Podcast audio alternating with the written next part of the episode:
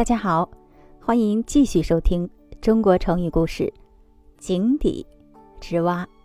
近义词：坐井观天；反义词：见多识广。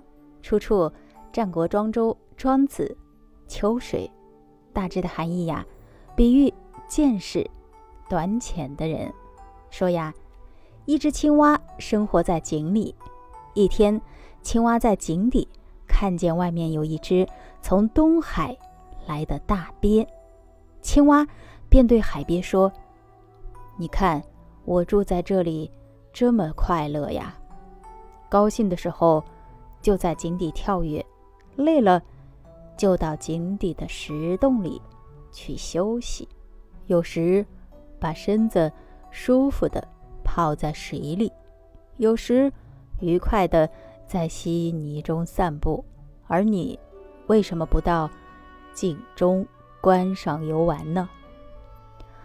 海鳖听青蛙这么一说，就想到井中去看一看。可是啊，他的左脚还没有完全踏进去，右脚就被井栏给绊住了。他呀，只好退了出来，把大海的情景。